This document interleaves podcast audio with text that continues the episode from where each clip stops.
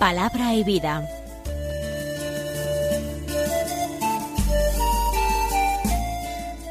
Con el padre Manuel Horta, desde Sevilla.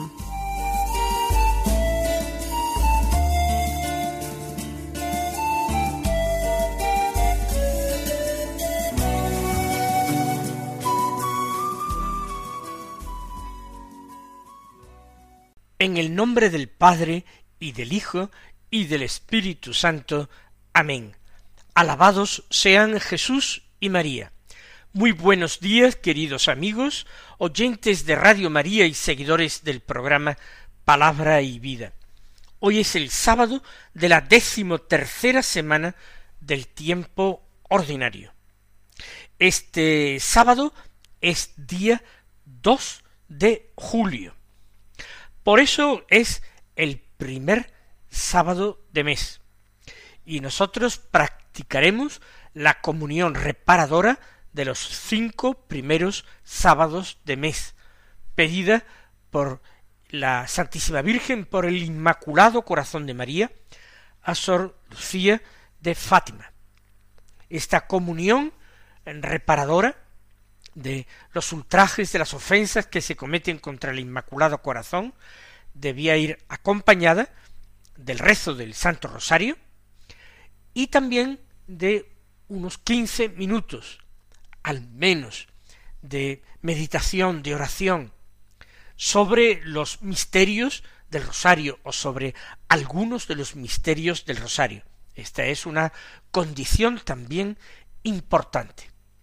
No lo olvidemos todos nosotros que somos devotos de la Santísima Virgen, y no olvidemos tampoco que la revelación, que la manifestación del Inmaculado Corazón de María constituye el centro de la revelación, de la profecía, de las apariciones de la Santísima Virgen María en Fátima. Hoy la Iglesia no celebra de manera particular ningún santo en concreto. El calendario litúrgico romano no contiene la festividad de ningún santo. Podemos reseñar que siempre que todos los días hay pues algún santo que se celebra en alguna diócesis concreta o en alguna congregación religiosa.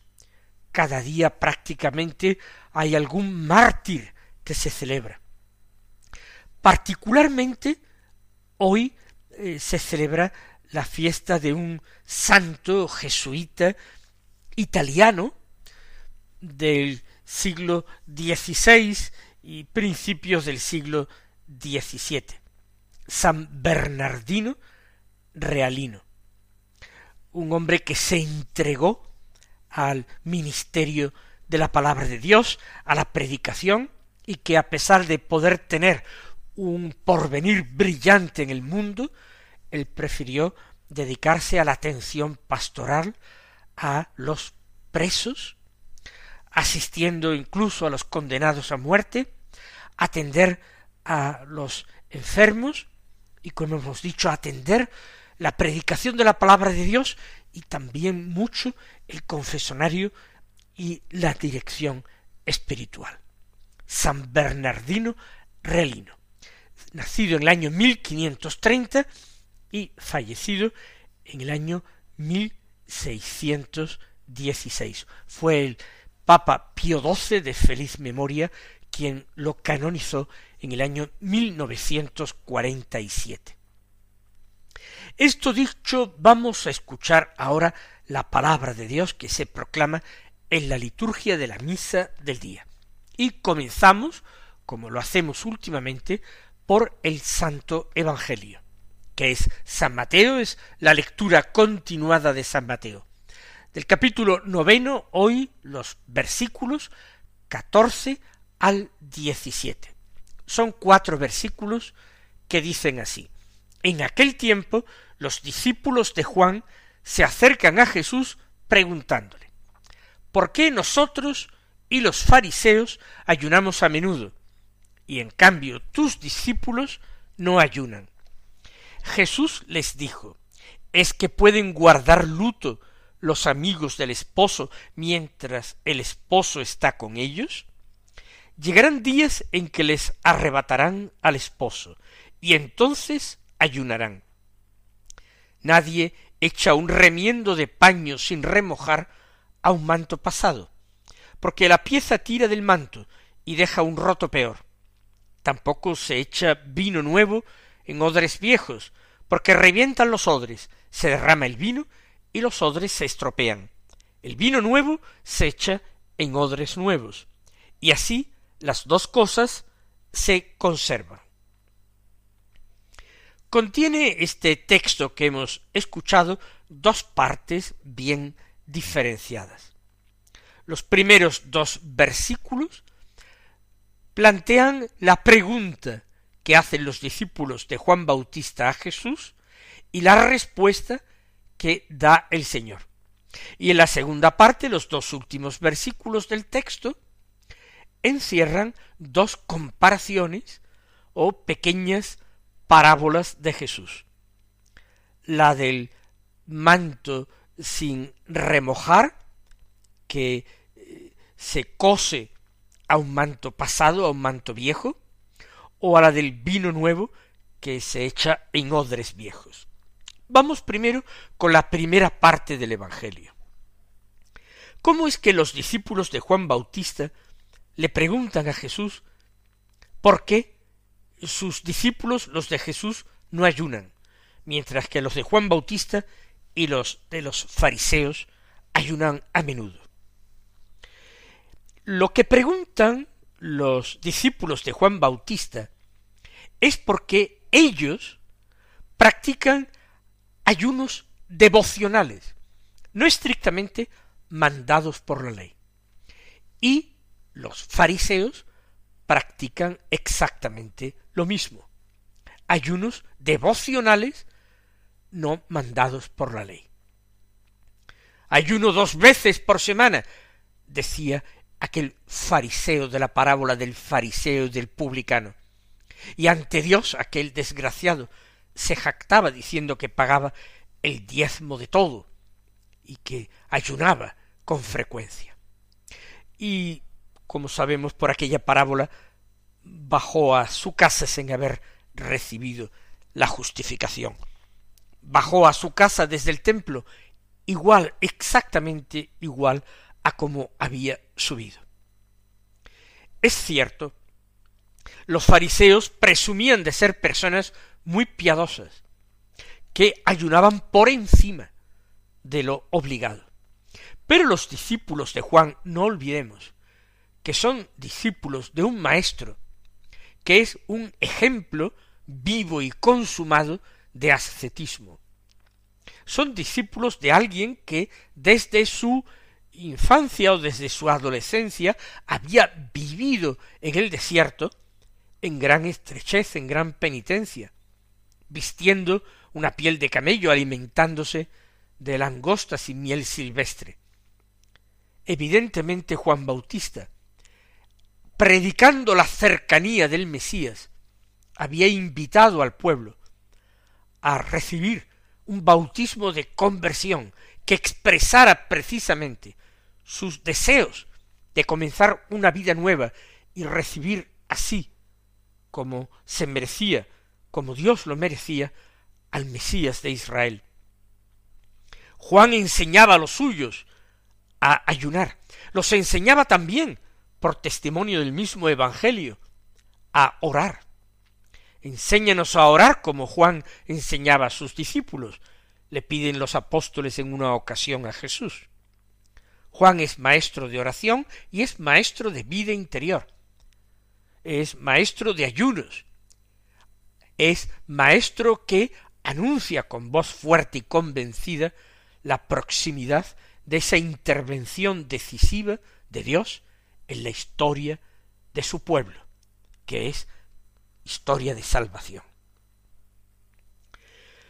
Y los discípulos de Juan, no dice el texto que enviados por éste, de ninguna manera, sino quizás para eh, dar respuesta a una pregunta que a ellos quizás les atormentaba, porque por una parte escuchaban a Juan decir que Jesús era aquel que estaban esperando y por otra parte veían que Jesús tenía una vida menos penitente, menos ascética, aparentemente menos fervorosa que la de Juan. Quizás por su cuenta acuden a Jesús y plantean la pregunta de una manera llana y directa, como al Señor le agradaba. No se dedican a criticar a las espaldas de Jesús, no se dedican a murmurar en sus corazones, ni a formular juicios interiores, sino que, tal como ellos experimentan aquella dificultad, la plantean a Jesús. ¿Por qué nosotros ayunamos a menudo y tus discípulos no? ¿Acaso no tienen necesidad? ¿No son hombres como nosotros? ¿No son israelitas? ¿No son hijos de Abraham que viven nuestra misma época, nuestro mismo tiempo? Y la respuesta de Jesús es que no. Ciertamente son hijos de Abraham como ellos, pero están viviendo una situación radicalmente distinta. ¿Por qué? Porque los discípulos de Jesús han hallado al esposo. Más aún se han convertido en amigos del esposo. ¿Y esto qué quiere decir? Pues en el Antiguo Testamento y por boca de los profetas. Dios se había manifestado en repetidas ocasiones a Israel como el esposo. Israel era la esposa o la novia, esa que había sido rescatada en su juventud de innumerables desvíos, olvidos, traiciones, infidelidades y hasta fornicaciones. Esa esposa ligera de cascos, que se alejaba de su esposo y se gozaba con los regalos, con los halagos y las dádivas de sus amantes. Dios que se presentaba como el esposo celoso que venía no a dar muerte a la esposa infiel, sino a rescatarla de sus impurezas e infidelidades. Era la hora de la misericordia, hora que anunciaban repetidamente los profetas, una hora que, de alguna manera, se hacía presente también en la predicación de Juan Bautista. Y Jesús, afirmando que Él es el esposo de Israel, el esposo que aguardaban, está haciendo una verdadera pretensión de su divinidad. Se está manifestando como alguien que está al mismo nivel o que se identifica totalmente con el Dios de Israel. Es algo que suena blasfemo, que resulta difícil de entender, difícil de digerir, incluso para los discípulos de Juan. Los apóstoles, los discípulos de Jesús, son no ya los seguidores de un maestro, no, no son simplemente seguidores de un maestro, son amigos del esposo que iba a venir, que ya ha llegado a rescatar a su esposa de los pecados. El maestro, el esposo, es también como Juan Bautista lo había anunciado y pregonado, el Cordero de Dios, que iba a quitar el pecado del mundo. Porque el pecado del mundo era imposible que lo quitara un bautismo humano, un bautismo de agua, un bautismo unido a la confesión de los mismos pecados. Era preciso que el agua, acogiendo al Salvador de los hombres, nuestro Señor Jesucristo, se hiciera elemento apto, capaz, por la misericordia de Dios, de transmitir la gracia de la filiación según la cual los hombres pecadores iban a convertirse en hijos de Dios. Y si en hijos de Dios, también en herederos del reino celestial, no por méritos propios, sino por pura gracia y misericordia de Dios. Todo eso era el misterio de salvación que venía con el Mesías, que venía con Jesús Y el Señor lo expresa de una forma completa, pero al mismo tiempo velada. Los amigos del esposo, no los seguidores de este maestro, no pueden guardar luto mientras el esposo está consumando o a punto de consumar esas bodas eternas con su pueblo, con su esposa infiel. No pueden. Es el momento del banquete de bodas, es el momento de la música y de las danzas. No es el momento del llanto ni del luto. Mientras el esposo está ahí, ellos viven en una verdadera fiesta, lo cual no quiere decir que ellos no cumplan los ayunos prescritos por la ley. Esos los cumplen.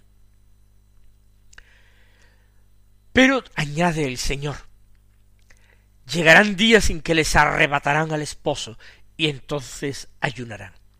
Ya hemos dicho, lo ha recordado Juan Bautista, que el esposo es también el Cordero de Dios que iba a quitar el pecado del mundo.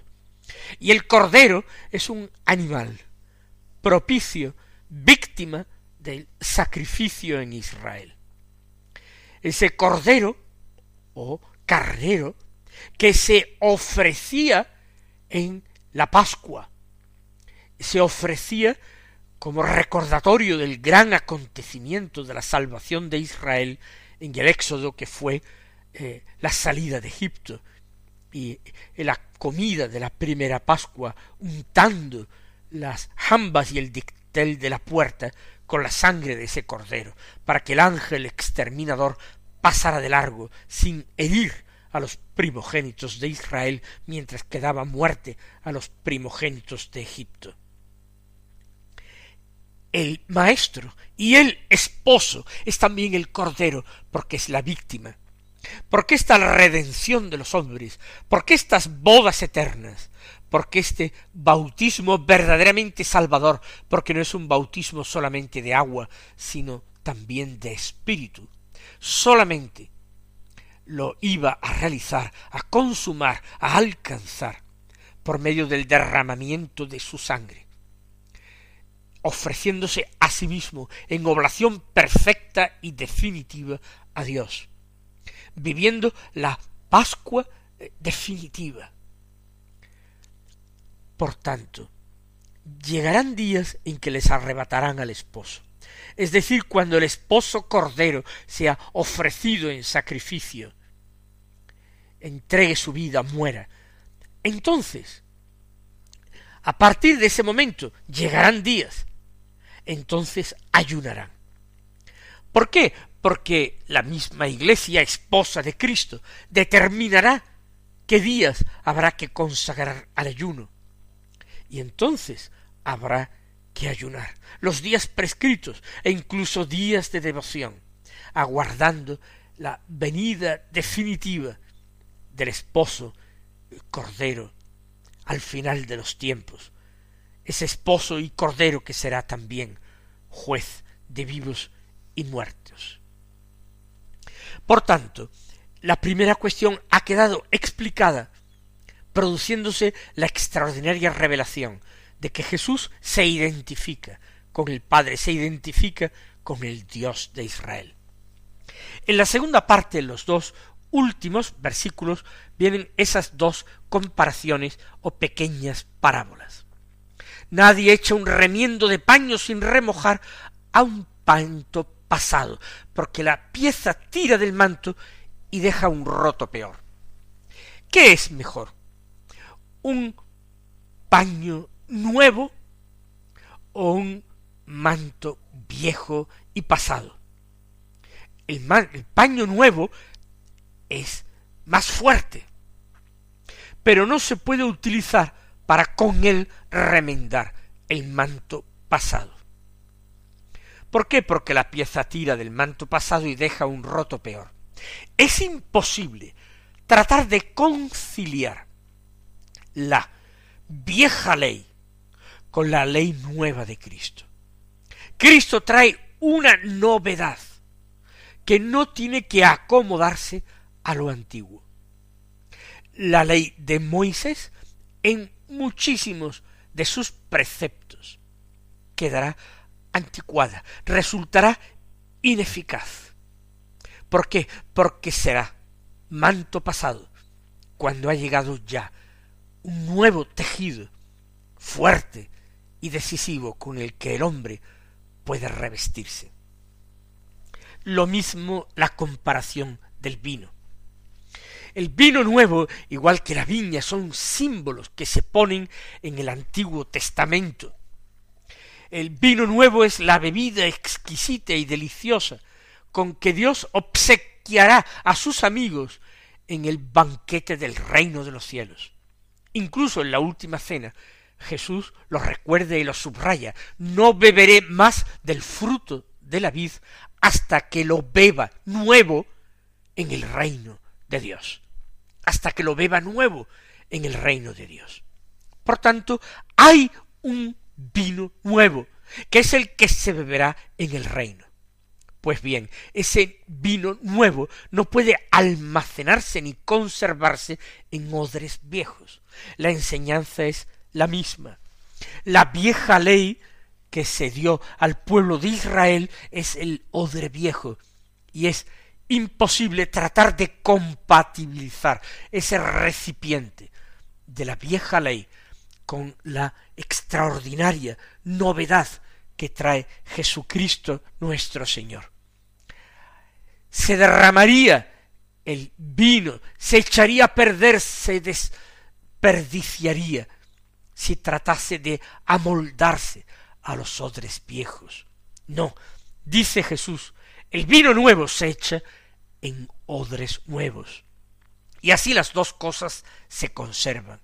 El vino nuevo de la predicación evangélica, de la ley nueva de Cristo, debe guardarse en esos odres nuevos que son los hombres nuevos, que aceptan en la fe a Jesús y aceptan igualmente el precepto del amor, por el cual deben ser reconocidos los discípulos de Jesús. Vamos nosotros a sacar algunas conclusiones o enseñanzas del Evangelio. La primera, que en el estado de cosas actuales nosotros debemos orar, pero también debemos ayunar. Ayunar, por supuesto, en los momentos prescritos por la Iglesia como de obligación. Y también ayunar devocionalmente por nuestra cuenta, cuando pensemos y observemos que ello nos ayuda a esperar con más fuerza, con más intensidad, con más convicción y amor la llegada del esposo que vendrá como juez también de vivos y muertos. Y en segundo lugar, aprendemos que es precisa una profunda conversión, una profunda conversión de nuestra vida, de nuestras costumbres, de nuestro estilo, para ser capaces de entender y de aceptar el Evangelio. No tratemos de compatibilizar el Evangelio con ese estilo de vida viejo, caduco, que nos ofrece el mundo. Mis queridos hermanos, que el Señor os colme de sus bendiciones y hasta mañana si Dios quiere.